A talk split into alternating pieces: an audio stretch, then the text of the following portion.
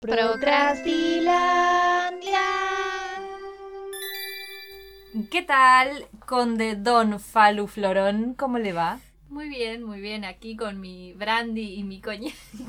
Los dos, Los uno en cada mano. Uno en cada mano, con mi habano de manzanilla, del cual no fumo porque no quiero que me haga mal el humo, pero mirá qué cool me veo.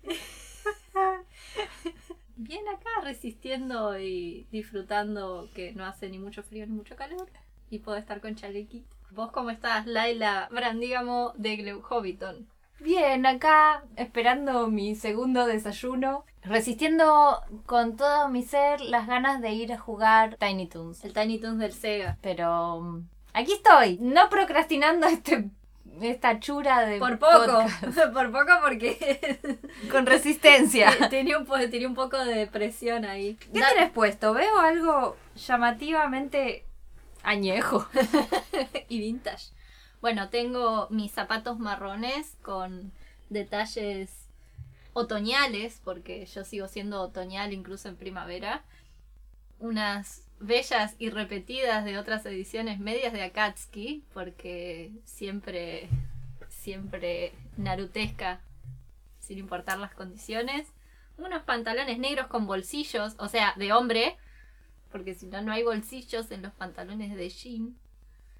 Y una camisa roja con pinches en los hombros para que nadie me toque los brazos porque estoy vacunada de hace muy poco y no quiero que me hagan doler mi brazo. Y un chaleco que es de Ever, pero ahora es mío. Fue Eh, de Ever. Fue de Ever, que es gris y muy bonito. Y también tiene bolsillos porque es de hombre. Así que Maldita los sea. hombres por eso no necesitan llevar ningún tipo de cosa extra para cargar sus relojes y sus armas porque las ponen en sus bolsillos. Nosotras Por necesitamos eso no puedo salir con mi arma. y claro, nosotras necesitamos unos vestidos gigantes para poder ocultar nuestras dagas. Muy molesto. Bolsillos. Nuestras dagas. Nuestra Encima eran varias Nuestra dagas. colección de dagas. ¿Usted qué está usando, señora Laila Brandígamo? De Hoy- Hobbiton. Hoy tengo las zapatillas. Estrenando medias grises con florcitas tipo trébol, no sé qué son. Creo que es el, casi el mismo diseño de flores que mis zapatos. Mira, sí, tiene como parecidos. unas florcitas y unas hojitas. Y unos brotecitos. Y un jogging, una joguineta roja para más eh, placer. y un pullover clásico vintage eh, reutilizado. Un, El- pa- un pañuelo de abuela que tiene unas sakuras con una carita feliz. Pero simula ser de Louis Vuitton. Además, tiene la marca de Louis Vuitton. ¿Ves? La L y la B corta. Ah, sí, mira. No sé. ¿Está buena la calidad? Yo sabré, soy un señor abuelo de esa Sí. época que usa marrón, cosas marrones de Louis Vuitton. Y nada, el cabello a la natural hobbits. Rulos y alguna cosa enredada entre los- Cabello a la natural hobbit, o sea, en los pies. Claro.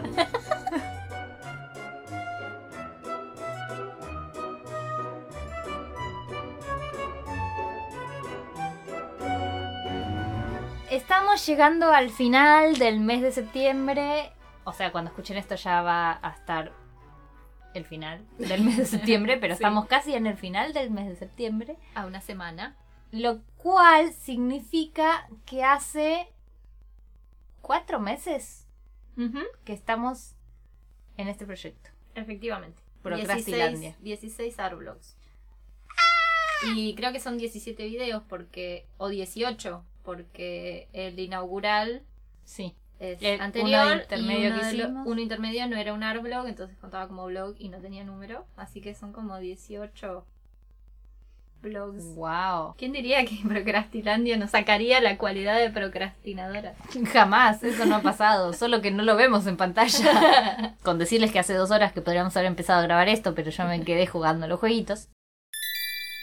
Este mes trabajamos con un formato diferente a los desafíos anteriores, que tenían que ver más con el concepto, y decidimos abordar mm, más bien las técnicas. Ujú. Hicimos como una puesta sobre la mesa de qué técnicas podíamos abordar ambas y salieron cuatro técnicas o cuatro materiales en realidad y con las posibles técnicas según cada material que eran lápices, tinta, acuarela y tempera wash. Fuimos como de material seco a más denso, una cosa así. Sí, Como, el lápiz, que es quizás el, el menos pictórico de todos, porque de hecho podría ser monocromo y simplemente ser líneas.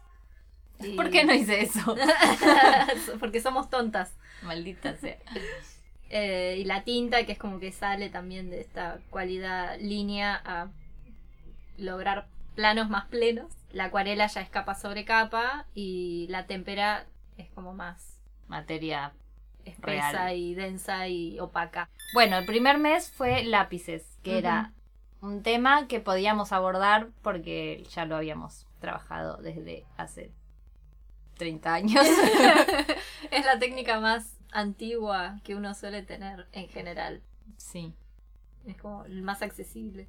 Si te gusta o no te gusta, es como que depende también mucho de la experiencia que hayas tenido para usarlos. ¿Cómo te fue?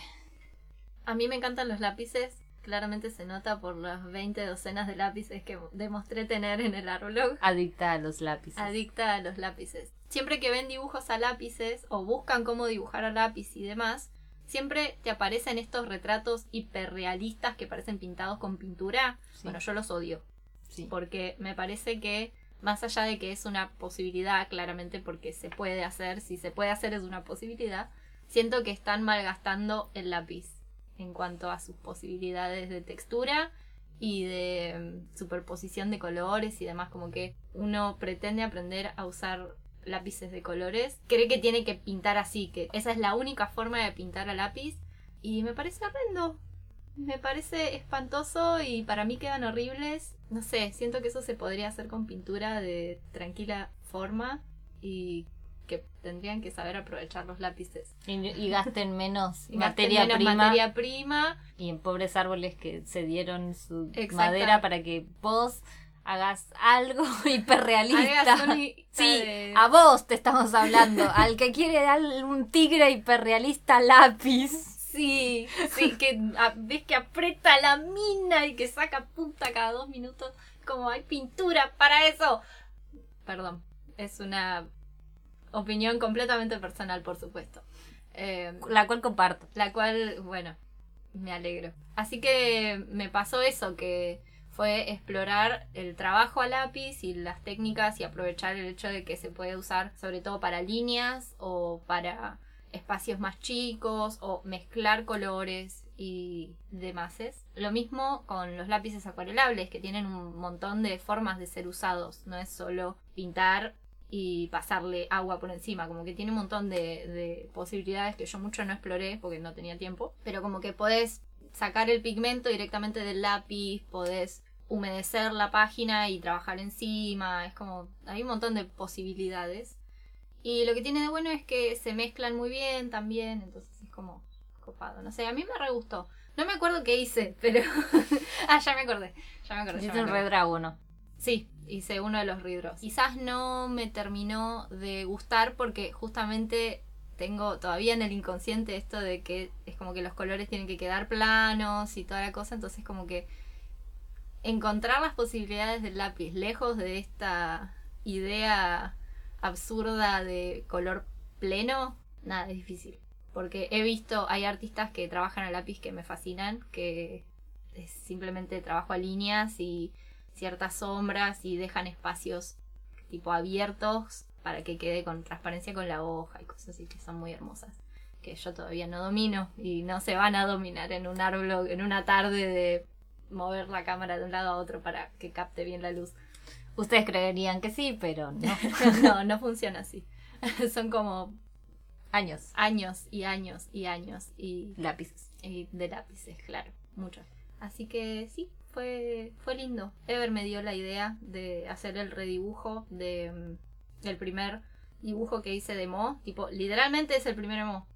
Fue decir, ay, quiero hacer este personaje y le hice los ojos dobles porque le hice los ojos muy arriba y le iba a armar las cejas sobre los ojos y fue como, qué lindo. ¿A vos cómo te fue? Bien, también me gustan mucho los lápices, no tengo tantos, pero fui armándome una colección de policromos, tengo de dos marcas distintas, entonces varía bastante lo que se puede hacer. También eso, tardé bastante, con los lápices no es tan, no cubrís tanto espacio de la hoja, tenés que tomarte tu tiempo y me quedó doliendo la mano, de hecho, después de eso y todavía tengo como un dolor porque después de eso también me pasó otra cosa y me quedó como la mano medio rota.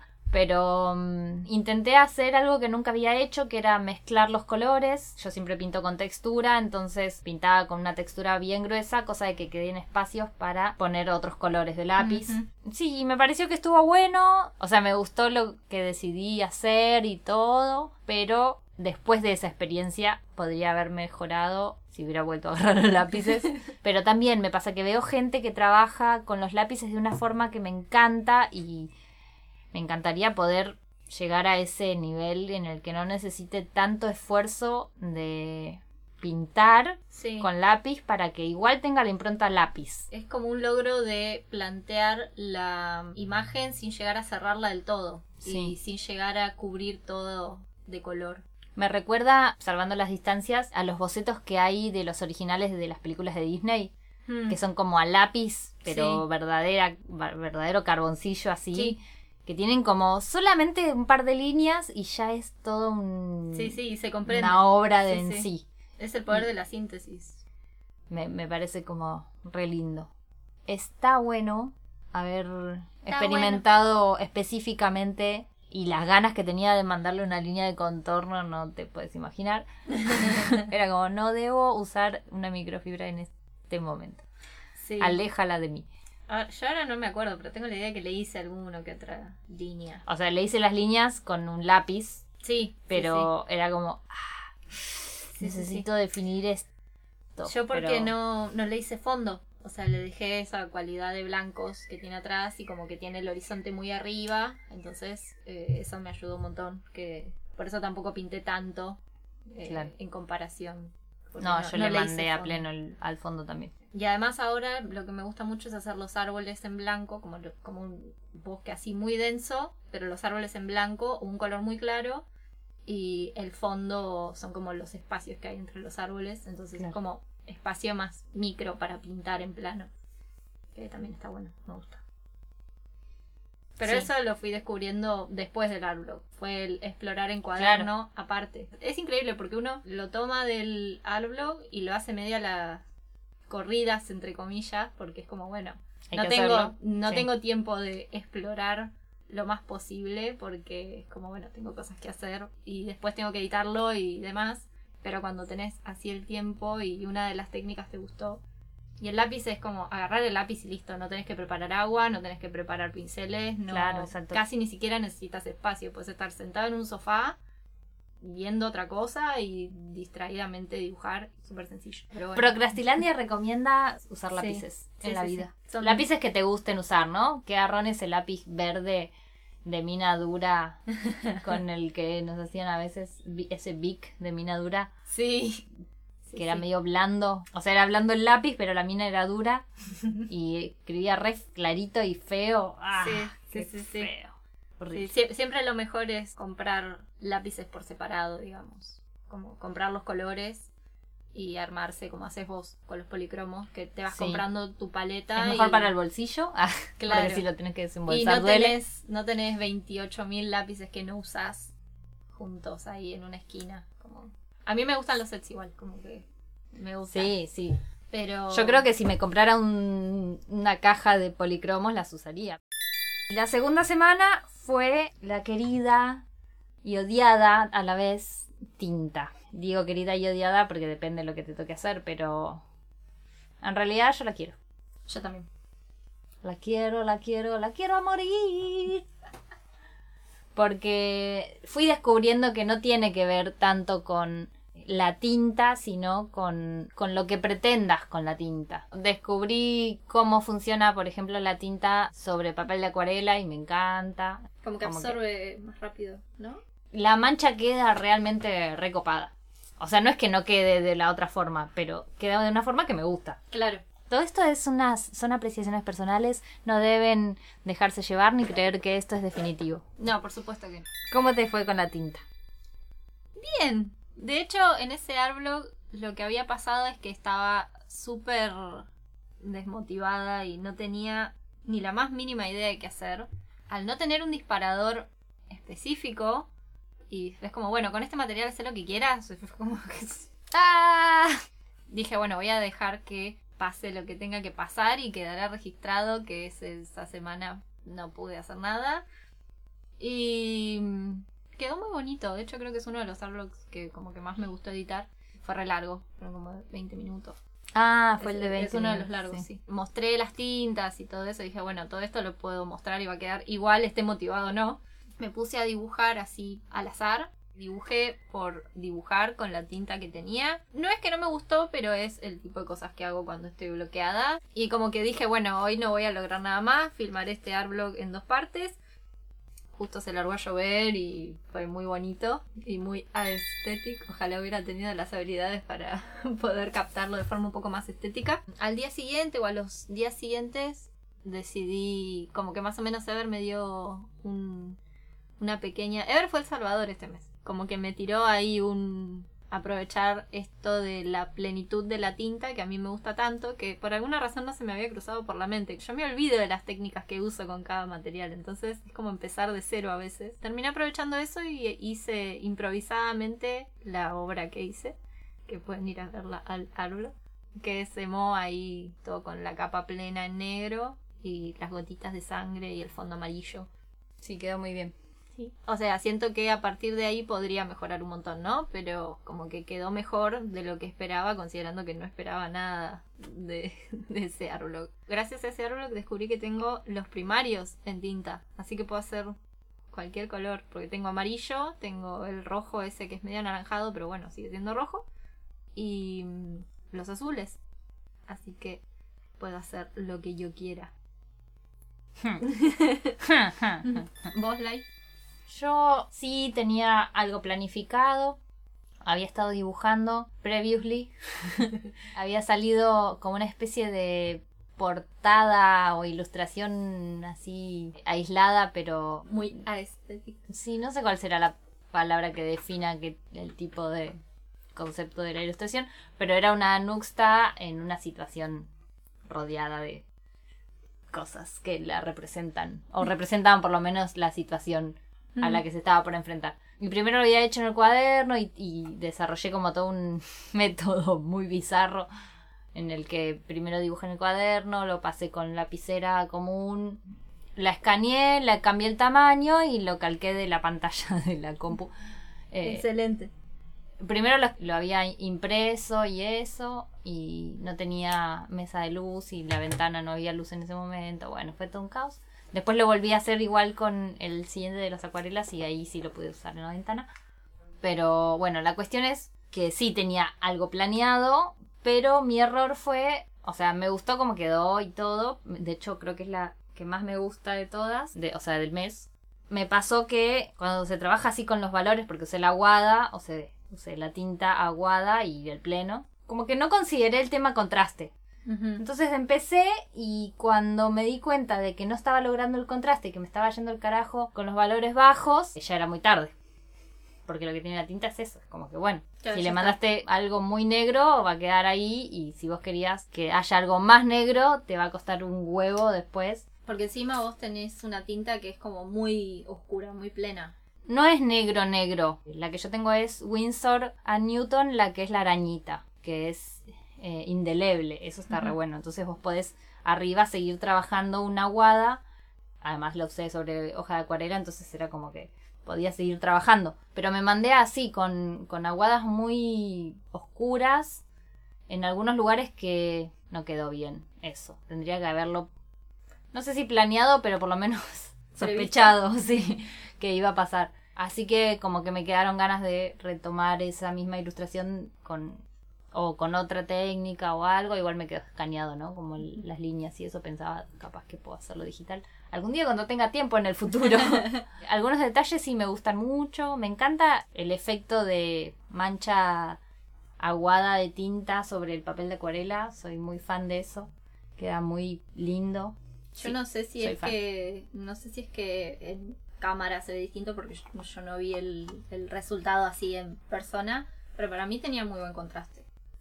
Sí, después cuando se seca como que se ve distinto, pero igual, o sea, mi intención era porque el fondo era lo más oscuro, o sea, como esa parte de adentro, Sí. y el tema es que como ella tiene el pelo azul, me mandé a hacerle un valor muy bajo Muy al bajo. pelo y no quedó ese contraste con el fondo que yo quería que se vea bien, bien oscuro el fondo. Claro, entiendo, entiendo. Quedó casi igual, pero un poquito menos. Entonces, no sé. Como que bueno, ya fue. es lo que hay. Semana 3. Llegamos a la semana de la acuarela. Bueno, agarramos esa técnica milenaria, amada y odiada. Ah, todas eran amadas y odiadas. en su forma, todas las son. Sí. ¿Cómo te fue con eso? Yo con la acuarela tengo una historia bastante reciente porque mm, desarrollar la paciencia para pintar es algo completamente nuevo en mí porque yo pintaba de forma muy impulsiva y mezclaba todo directamente sobre el soporte como que no solía esto de armar paleta previamente era completamente inexistente incluso en la en clases de pintura. Como que no. Nunca desarrollé en ese momento la paciencia para decir, bueno, primero tengo que hacer esto, esperar a que seque y después trabajar encima. Trabajaba mucho con óleo y a mí me gustaba levantar el color de abajo y hacer como las mezclas en la misma en el mismo soporte. Lo que pasa es que al hacer eso el color se termina manchando, se transforman en grises, en marrones, en verdosos y obviamente pierde el sentido de preparar un color previamente. Además de que por alguna razón siempre tuve esto de usar el color puro de pomo, de pastilla, de pote y la acuarela tiene este beneficio que es muy fácil de mezclar colores. La acuarela era súper anti mi forma de pintar porque no podía levantar color y si pintaba encima de lo fresco se transformaba en una mancha horrible. Como que era completamente incompatible con mi forma de pintar y a la vez yo veía los beneficios de la acuarela. También por la razón por la que a mí me gustaba la témpera porque es como una mezcla de acuarela pero se puede usar como óleo la témpera y no tiene esta cosa opaca del acrílico que yo al acrílico me llevo muy mal con el acrílico entonces como que la témpera era perfecta. Pero bueno tenía esto de que se me mezclaban los colores al trabajar encima del otro porque no es impermeable la témpera. Entonces se levanta el color de abajo empecé a trabajar con la acuarela y ahora descubrí un montón de posibilidades y cosas hermosas así que me fue muy bien con la acuarela no estoy del todo segura sobre cómo quedó Tomoe, pero me gusta mucho el fondo. me gusta mucho la ropa que tiene, porque terminé pintando a Tomoe como en una ahí con su espada y en traje, está como en pose, no es que está en situación dinámica. y a la vez como que Tomoe no es una persona muy adaptada a la sociedad, digamos, así que como que le digan tenés que posar 16 horas para una pintura, como que yo no me la imagino a ella posando así con todas las ganas, como que estaba ahí parada. Estoy tratando de justificar desde la parte literaria el por qué la hice tan tiesa en la pintura. Pero es válido, es válido, caray. Y el fondo me pasó lo mismo que te pasó vos con tinta con los contrastes. Me costaba mucho hacer esto de que se generara profundidad. Lo que sí me frustra de la acuarela, que en parte es como un beneficio para mí porque me obliga a tenerle paciencia, es lo difícil que es generar contraste. Al menos con las acuarelas que tengo yo. Eh, supongo que son semi profesionales y además son viejas, así que no sé si el pigmento se modifica con el tiempo. Ponía la capa de color y cuando volvía y estaba seco, perdió toda saturación y es súper transparente. Me acuerdo una vez que en un momento que había puesto un montón de negro y yo dije, bueno, me fui un poco a la mierda, pero no importa. Y cuando se secó, no había nada de negro. Simplemente había, se había desaturado un toque. Nada, me gusta el fondo. a vos. Sé que vos tenés más práctica con la acuarela. Sí, yo la acuarela fue como mi gran amor con la pintura, digamos. Como que me amigué con la pintura gracias a la acuarela, porque si no, yo me iba para el lado del grabado y pintar era como que, ah, qué fiasca que me da. Eh, cuando empecé a pintar con acuarela, que también fue más o menos para la misma época que descubrí que me gustaba la ilustración como oficio, digamos, fue un mundo nuevo. Mm. Tampoco es que un montón de sapiencia. Ni tengo super acuarelas. Tengo dos o tres que son Windsor. Tengo algunas artesanales que son buenas, pero son colores medio random. Claro. Tipo un azul ultramar y un celeste y un violeta y un fucsia así, onda neón. que nada que ver, que lo uso muy poco. Está buenísimo, pero no es parte de mi paleta predilecta. Hice una grígora en una situación parecida, o sea, parecida, todo lo contrario, ¿no? a, a la anterior que había hecho de Nuxta. La idea era como mostrar los caracteres de cada una. La idea era justamente que sea más divertido, más dinámico y más colorido y todo eso que es Grígora a Mm. comparación, ¿no? Que es la que están colgando así el pelo, ¿no? Sí. Como que vino corriendo, pegó un salto y se le quedó todo el pelo Ay, enredado en la rama. Yo no soy tan de generar como... Tan degenerada, pensé que- Sí, un poco sí, pero no tan degenerada. De generar así tanto volumen, como que soy más del plano. Entonces no uso la acuarela para generar volumen. Lo que hago es como darle esta cosa medio mágica de la mancha. O sea, no trabajo con la mancha porque sí trabajo con línea de contorno. Pero dentro de, por ejemplo, todo este plano que es el pelo naranja, como el juego de que en algunos lugares random, porque ni siquiera está pensando de que, bueno, acá tendría que haber una sombra o no. Acá hay una mancha y eso quiere decir que esto no es del todo plano. Y es como más un efecto, una, como una impronta y me gusta y lo aprovecho. Y después también me gusta esta cosa de poder poner, por ejemplo, en una punta un color y en la otra otro y que se vaya uniendo y genere como esas esos límites. Eso también me gusta mucho. No me animo mucho a hacerlo, lo hago con miedo. Eh, hay gente que lo hace de una manera que le queda increíble, pero es como que guau, hay que animarse a mandarle un contraste en, y que quede en el medio lo que quede Claro. o no sé cómo hacen. Pero me fue bien porque como que ya lo tenía planeado de alguna manera y tampoco fue tan desafío porque ya, o sea, ya había pintado personajes con acuarela antes. De hecho, es lo que hice con acuarela, es lo único que hice. Llegamos a la última semana, que es la témpera, guayo. Nuestra amada Wash barra Témpera.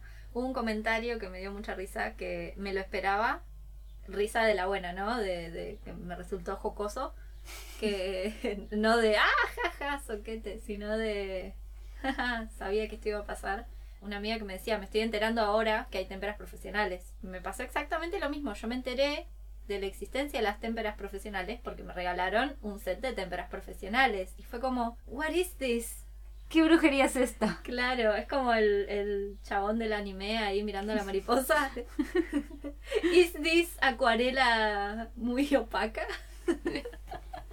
Después me, me, me hice como una compra re grande de, de témperas que tenían o paquete viejo o les habían quedado ahí en el fondo. Y témperas gigantes a 200 pesos. Me compré como mil pesos de témpera. Como mil témperas. Del 2020 encima, del principio de 2020, o sea, sin inflación. ¿Y cómo te fue con el Fue difícil, porque hacía un montón que no usaba témperas, hace un montón que no pinto con pintura más allá de la acuarela. Tuve esta secuencia de usar mucha acuarela y no estaba usando ni acrílico, ni óleo, ni témpera. Fue difícil, porque es una propiedad completamente distinta. De hecho, me gustó mucho cómo quedó Mo, pero Tomoe no me gustó. De nuevo, tengo conflictos con Tomoe. Pero esto de que se reactiva el pigmento en el papel y como que el blanco en vez de funcionar como blanco se mezclaba y se por completo, tipo apoyaba el pincelito con la gotita blanca y el blanco desaparecía y era como que chupaba el color de abajo, no sé qué onda, como que no no tenían contraste el blanco. Así que fue complicado. O sea, tendría que recuperarlo. porque había logrado que me gustara mucho, o sea, me gustaba mucho. Tengo un montón de pinturas de 2020 que son todas a témpera. Me encanta lo opaco que es el negro de, de témpera, porque es maravilloso, porque además es mate, viste, la témpera no tiene este, esta cualidad medio brillosa que tiene la acuarela. Es como mate cuando se seca. Me gusta el resultado en seco, como que necesito verlo en seco para que me guste, porque además el color cambia mucho. sí, un montón. Eh, además tiene como una cosa rara que es como que las pinceladas se ven distintas. Cuando vos pintás con acrílico, la pincelada quedó y quedó así, se va a ver así. Pero en témpera no, es como que o desaparece o se suaviza y parece más veteado que pinceleado, entonces está bueno. No sé por qué pasa eso, pero es muy bonito. Sí. Vos me hiciste un hermoso Jonathan de témpera, como yo hice un hermoso Jonathan de témpera hace mucho tiempo, hace un año. No, creo que es este año. Ahora que lo pienso. Bueno, no tiene tanto tiempo Jonathan, así que no puede. Es verdad, tiene un año. Tiene todo el año, todo el tiempo que puede tener. A mí también me encanta mucho la témpera. Hace muy poco que estoy pintando con témpera. Hace rato que lo tenía ganas. Había probado cuando, eh, hace un tiempo, no sé, 2019, ponerle, o un poco antes, pero como que a mí me agarró por 2019, que se me empezaron a aparecer un montón de situaciones con témpera con wash, ¿no? En, en las redes, la gente como que, oh, la témpera profesional. El wash, Sí, como que hubo un boom sí. de témpera, no sé qué pasó. Wash boom. Y yo me acordaba que mi vieja tenía unas témperas salva y yo las, se las había rescatado, pero no me acordaba dónde las había guardado. Las busqué por todos lados. Tenía amarillo y rojo de cadmio y blanco.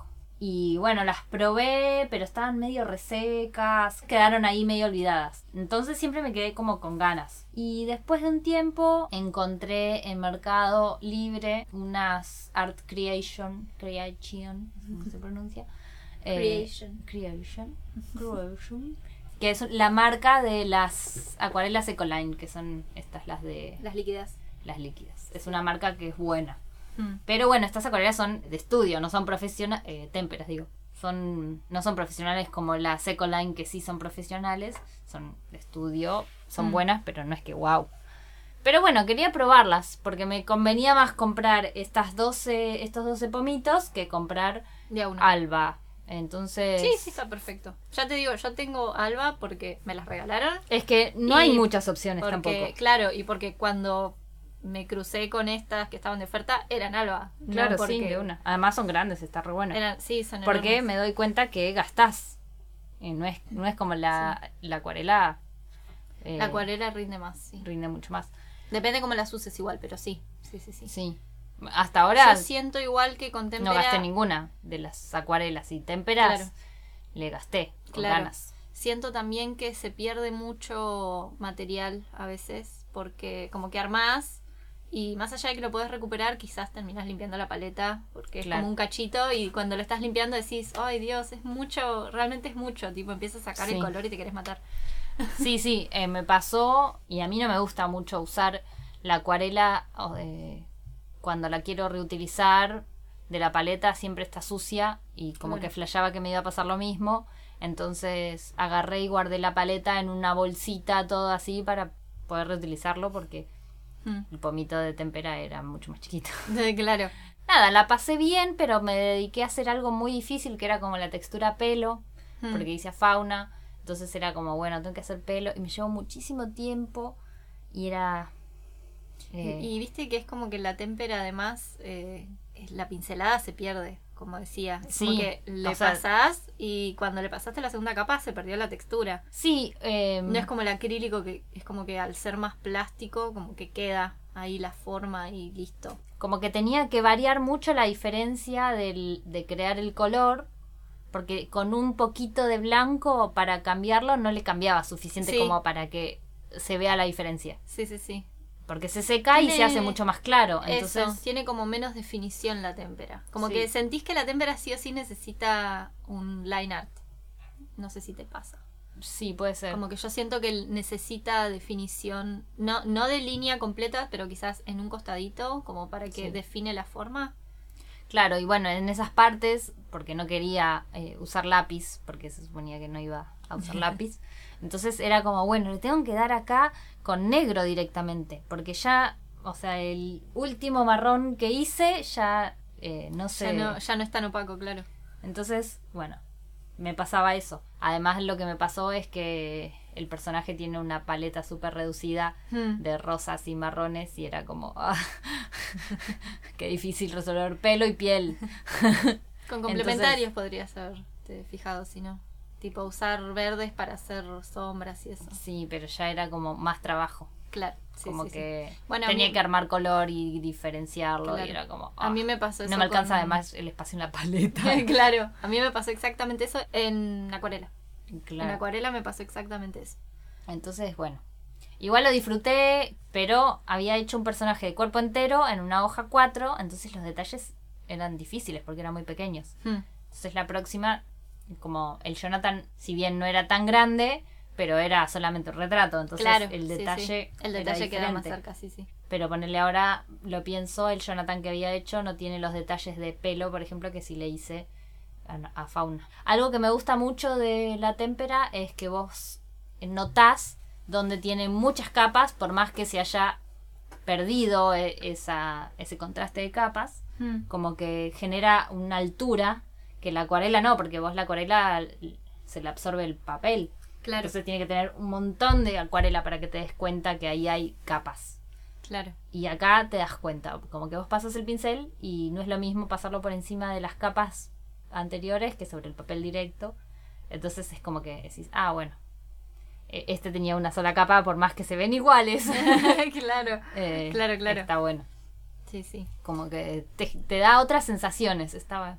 Sí. Y el pincel seco también me gusta. Si bien no me sale a hacerlo a, a propósito, cuando sale sin querer siempre Sí, queda bien. Sí, sí, sí, sí. Eh, A mí me pasa eh, porque mis pinceles para témpera y acrílico están muy abiertos, tipo están como muy despeluchados, entonces el pincel seco se nota sí. inmediatamente porque quedan las líneas separadas y para pelo está re bueno.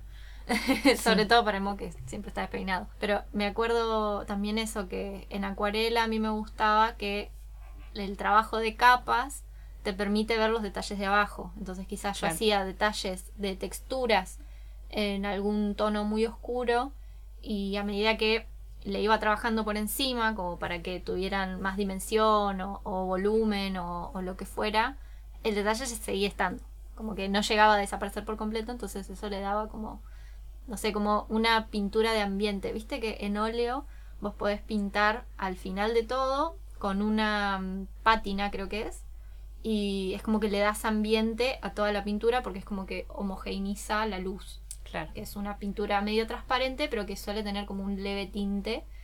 Y como que vos le preparás el leve tinte y se lo pasás a todo. Es más para trabajar con planos la témpera. Sí, sí, yo creo que por eso me gusta tanto, como que puedo hacer el, el plano pleno que, que pretendo y si quiero hacerle los detalles también, como que la acuarela no me permite las dos cosas. Claro. O se puede, pero necesita mucha técnica y conocimiento de Y muchos años que no tiempo y tenemos. cosas. Sí, sí, sí. No, pero igual no, no sé si con la acuarela llegás a- al nivel de textura que podés, eh, ti- o sea, textura opaca que podés llegar a, Claro, no, no. hacer con, con la témpera.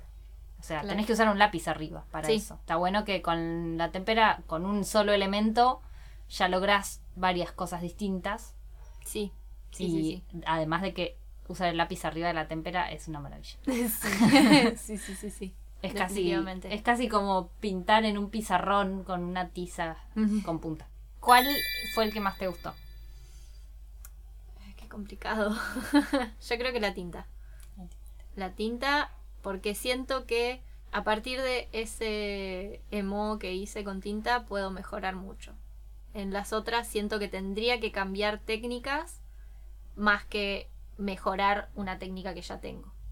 O sea, como que me permitió ver eso de las falencias en cada técnica o lo que me falta aprender de cada una y como que la tinta sentí que desbloqueé más habilidades de las que noté bloqueadas. Hay toda una parte de estilo mío que es con colores muy plenos, tipo negro pleno, no como mancha, sino como plano, entonces la tinta me ayuda muchísimo para eso porque es terriblemente pleno y es líquido como la acuarela, pero mantiene el pigmento y no quedan pinceladas. Nada, me gusta mucho.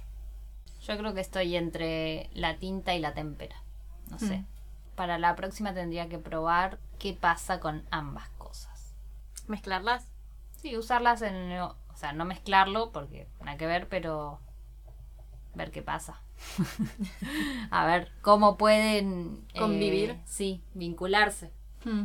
Bueno, existen los cuadernos mix media, son para eso. Sí. Simplemente tenés que saber cuál puede ir primero y cuál después. Tipo, Claro. claramente la, la tinta va primero y después la témpera, pero eh, yo No. creo que son... Depende. Si usas eh, líquida, podés por ahí trabajar. Habría que ver cómo se trabaja arriba de la témpera con la tinta. ¿Qué yo, pasa? yo siento que la tinta rechazaría mucho la témpera, pero habría que ver.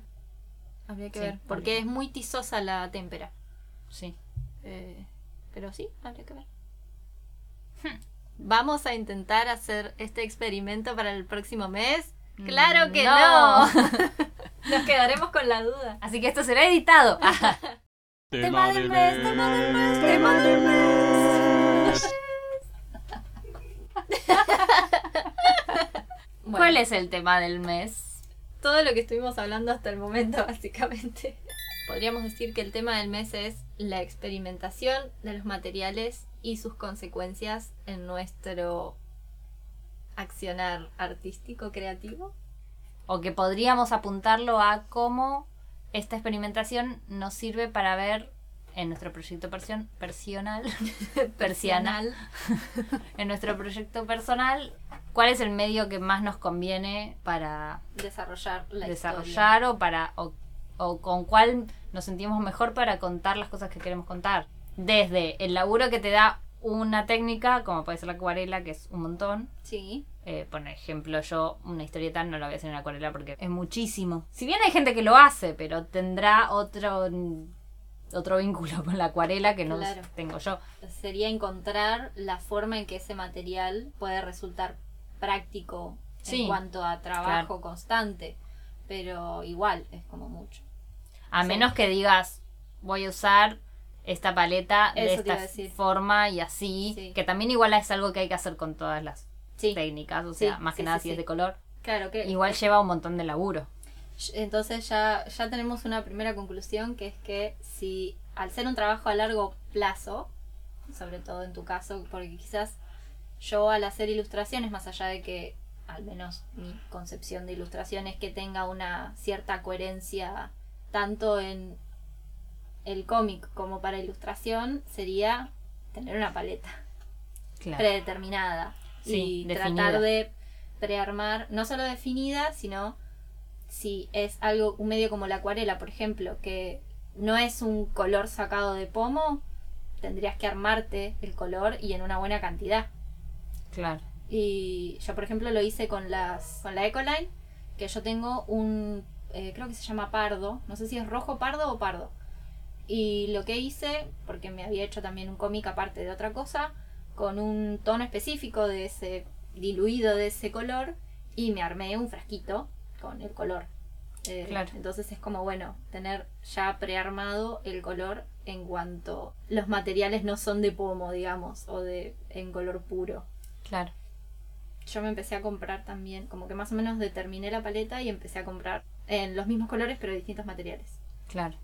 Compré las, los marcadores estos Windsor al alcohol que nunca había comprado, pero compré la paleta que de las novelas, digamos. Sí, yo también con los lápices, por ejemplo, empecé así y bueno, me fui expandiendo con los marcadores también.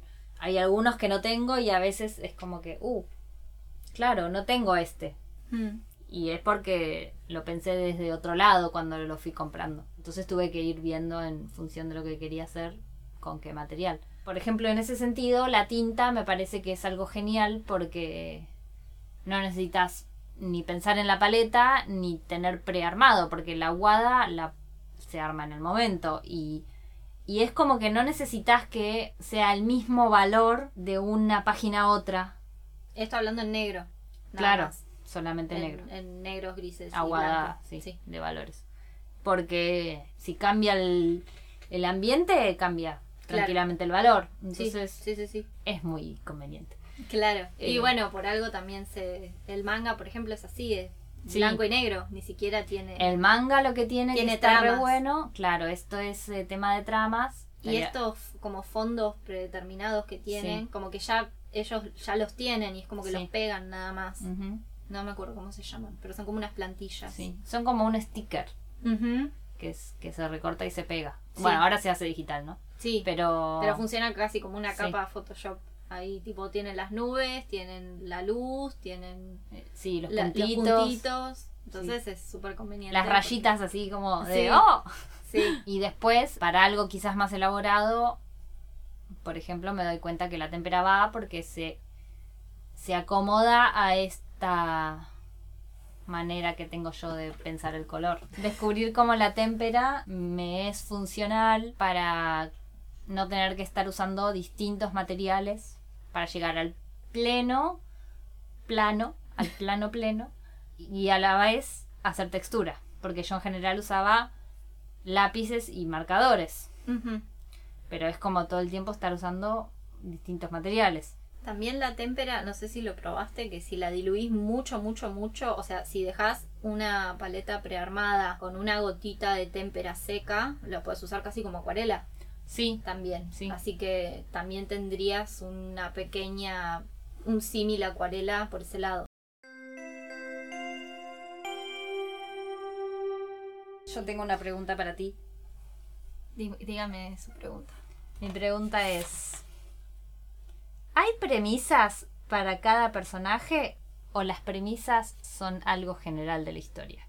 Sí hay una premisa principal que tiene que recorrer la historia en sí, que la premisa sería como no la trama, sino la idea o el mensaje que pretende dejar la historia. No necesariamente tiene que ser un mensaje ni positivo, ni que se explicite al final del tipo "Eh, la familia lo es todo, ¿viste? No necesariamente así, pero eh, como el tema, ahí está, el tema general de la historia.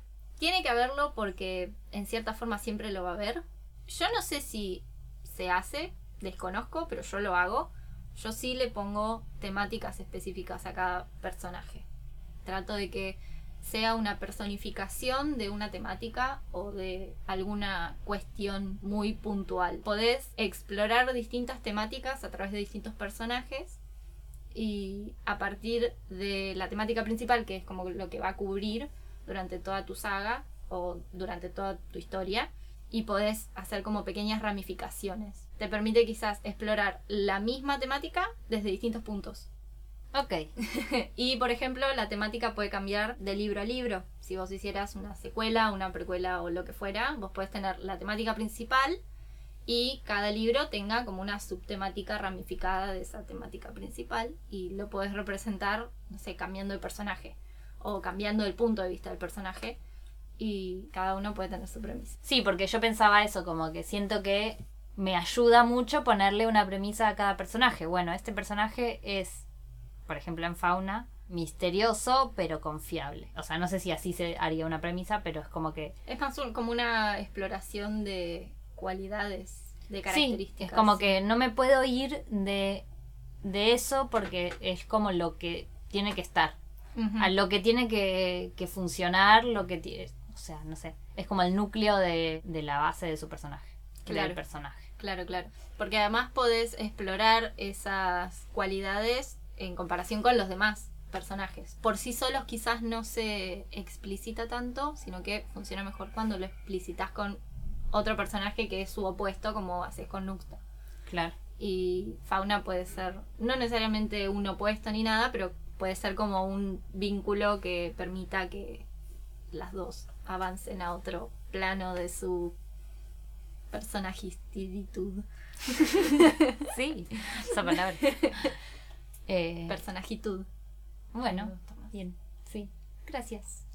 Bueno, mi pregunta es, ¿cómo demonios lográs ser tan prolija con las paletas y demás en pictórico? Yo sé que no te das cuenta, pero no sé, contrastes y líneas, bordes y prolijidad en pinceladas y cosas así, yo no tengo eso. Yo no sé si es paciencia o ya es la mano de quien hace, porque depende, depende me parece. Como que yo creo que sí se puede conseguir con trabajo. Tampoco soy súper prolija, o sea, hay gente más prolija. Nivel Dios de prolijidad. que ya Eh, da asco. Sí. Hiperrealismo en prolijidad. Claro. Le echo un poco la culpa de entrada a dos cosas. La escuela técnica, por un lado, que ejercitó esta cosa del pulso. Y después al grabado. O sea, lo que tiene el grabado más cuando trabajas en un taller con otras personas es que si no sos prolijo Es una mugre. es arruinar todo tu trabajo. Mm. Entonces, un poco de esto de la técnica y otro poco de el perfeccionismo grabador que te hace que tengas cuidado dónde apoyás, que te fijes que allá abajo o que tengas a mano siempre el diario o la revista para eh, taparlo. Creo que como que un poco parte de ahí. Y otro poco, bueno, sí, será mi forma de Sí, ser. sí, o sí, sea, sí, sí. como que claramente que si yo fuera naturalmente desordenada no me hubiera llevado bien aunque hubiera ido a la escuela técnica Claro. con eso. Preguntas y respuestas.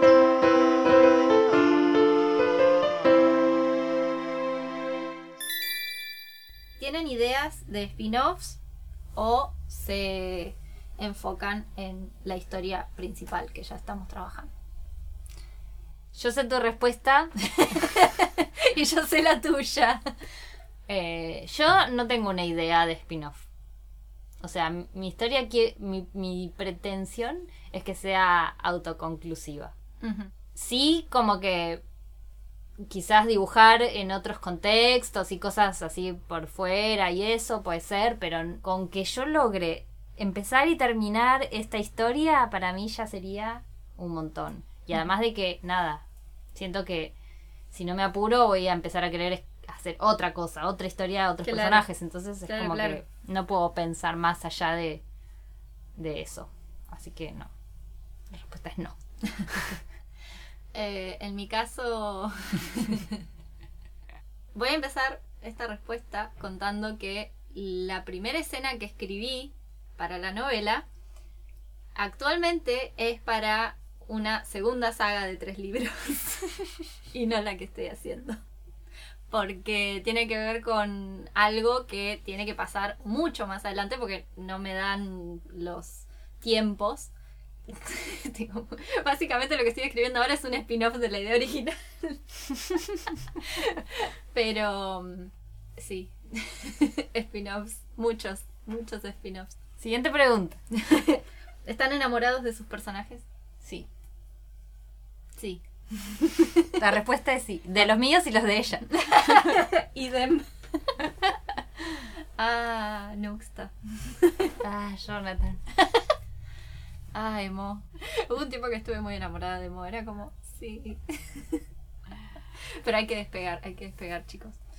Es Yo creo que de mi, de mis personajes, o sea, si bien a Nuxta la amo mucho, creo que la que más me gusta y es como la que menos aparece es Chignabor, que es la bruja. Ay, sí. Sí, sí, Es sí. como que es. Es como que si hiciera un spin-off sería con ella y Grígora aprendiendo la magia natural, va, ejercitándola, o algo que no puedo develar. Ah, Siguiente pregunta. ¿Cómo ven avanzados sus proyectos al día de hoy? Yo diría que mi proyecto está a un 20% del cero que fue cuando empezamos con el proyecto. O es sea, un montón. En realidad poner que estaba un 5% porque estaba lo básico que eran los personajes, pero ahora estaría en un 20%. Excelente. Es un No hay nada escrito, o sea, hay cosas escritas, pero no hay, no hay nada definido. Falta un montón. Claro. Bueno, pero igual te resirve. A mí me pasó que al reescribirlo como que tenía más, estaba como más metida en el desarrollo de personajes y de world building, entonces como que pude reescribir de forma más sintética todo para introducir mejor a los personajes y la historia y toda la cosa y fue como, wow, todo esto es por Procrastilandia Podcast. Los beneficios de Procrastilandia Podcast incluyen Avance lento. Pero en sus constante proyectos. de su proyecto mejora en la síntesis de resolución plástica y narrativa, Cansancio. agotamiento, Que se pueda sentir hormigueo en las piernas. dolor de muñeca y de, Y de cuello. bueno, ¿Hay otra pregunta? yo no respondí. Yo diría Pero que así, de porcentaje. libro, de este libro nada más y con al ser el primer acto casi terminado es un buen 25%. Bien. Eh, lo que pasa es que, claro, o sea, no incluye las ilustraciones finales porque ni siquiera las tengo bocetadas ni nada. Pero bueno, es un, es un sólido 20% también, diría yo. De un 20 a un 25%. Así que, resultados comprobados. ¡Llame ya! Llame ya 0800 Procrastilandia Podcast y obtendrá un 20% de avance en su proyecto si es que se pone a hacer algo mientras nos escucha, ¿no? Si no, no tiene No. sentido. Resultados garantizados mientras usted haga algo. Siguiente pregunta. ¿Refleja su historia una parte de su vida o es independiente y se dejan llevar por la historia? O sea, por la historia como que quede alejado de los eventos que ocurren en nuestra vida. Ay, es difícil. Creo que, o sea, por lo menos en mi caso, Laila, no está alejado específicamente, pero no se relaciona directamente con los acontecimientos de mi vida, sino que se relaciona más con sentimientos y emociones, como añoranzas mías, como esta cosa de querer salir a la aventura, pero que la aventura no sea ir a- al cine. O sea, la aventura de tener una espada y salir al bosque y que haya magia. Los que no me conocen, no me conocen. Pero los que me conocen saben que soy como muy de la fantasía. Se relaciona con, como, con cosas muy internas. Como mis ganas de dejar este mundo de, dole- de dolor para vivir en una eterna fantasía. Y de forma activa, porque tranquilamente uno lo puede hacer eh, sumergiéndose en historias ajenas, que también es completamente válido, de hecho es lo que hacemos. Sí. Nada, como que sí tiene como un es una especie de sublimación de, de esas cosas que pasan por aquí. Claro. Pero no específicamente, no es que digo, no sé, un amor, un romance o una, no sé, como estaba perdida, no tenía identidad y como nunca Claro, eso- tuve que salir a buscar la ident- mi identidad. Claro, no. Como Es- que no. Son como cosas extremas que uno pone en los libros y en las historias. Como que uno extremiza las situaciones justamente para que funcionen como disparador. Sí, igual tranquilamente yo podría, o sea, haber tenido alguna clase de crisis de identidad y haber hecho una historia que tenga que ver con una persona Sí. que busca su identidad. ¿Sí? Pero Sí, sí. yo no tengo justamente ese problema. Claro, o sea, como claro, que claro. No necesito, sino que necesito un personaje que vive en el bosque y que tiene rulos y se le quedan pegadas las ramas. Eso es, esa soy yo. Claro, O sea, yo claro, soy claro. grígora, ¿entendés? Sí, a mí me pasa lo mismo. Hay mm, varias cosas. Yo creo que, primero que depende en cuánto tiempo escribís o generás esta historia. Yo claramente voy a estar mucho tiempo. Así que, sin dudas, eso va a influir en mi forma de construir, tanto estructuralmente como eh, en habilidades de escritura y plásticas, en este caso también. Pero yo creo que va más en cuanto a las experiencias que uno tiene y esas experiencias siempre te van a modificar. Y si yo no hago un outline muy cerrado de lo que tiene que pasar, voy a terminar cambiando la historia constantemente. De hecho, en este último año lo hice un montón de veces, pero ahora como que encontré la forma de abstenerme a mantener esa historia. Lo que sí, suelo reflejar mi vida de forma indirecta y mm, es lo que hay que hacer en realidad, como que Cuando Emo comió fideos es Claro, porque yo comí fideos, soy emo. Eh, como que había hecho un curso ahí de escritura que la escritora decía, uno siempre va a filtrar su realidad y las cosas que le pasan en personajes, en situaciones, lo que sea, pero no necesariamente son literales. Entonces ponele, querés traducir una dinámica entre madre e hija y en vez de hacer eso, no es que pones una madre y una hija, sino que pones, no sé, dos hermanas o dos vecinas o lo que sea, como que traducís lo que te genera, como esto de del juego en los niños, que es como van al Sí. médico y no les gusta y para liberarse de ese de esa cuestión pasiva que reciben, lo liberan en el juego. Entonces esto es lo mismo. Y nos despedimos de este podcast. Esperamos que les haya sido una compañía agradable. No procrastinen este podcast o procrastinen otra cosa para poder escuchar este podcast sin procrastinarlo. ¿Era así? ¿Cuántas veces dije? Obedezcan al niño. Jefen los fufuachos. ¿Qué dijo Jefe? Bueno, sigan nuestras redes, no sé por qué, porque no dimos ninguna buena impresión. Para ver todas las obras de las cuales hablamos, síganos en YouTube, que estamos haciendo hermosos arblogs que nos hacen felices y tristes e A iracundas a la vez. Y creo que es necesario. Adiós. Adiós, no tengo, no tenemos más para decir. Les queremos mucho. Vayan con cuidado.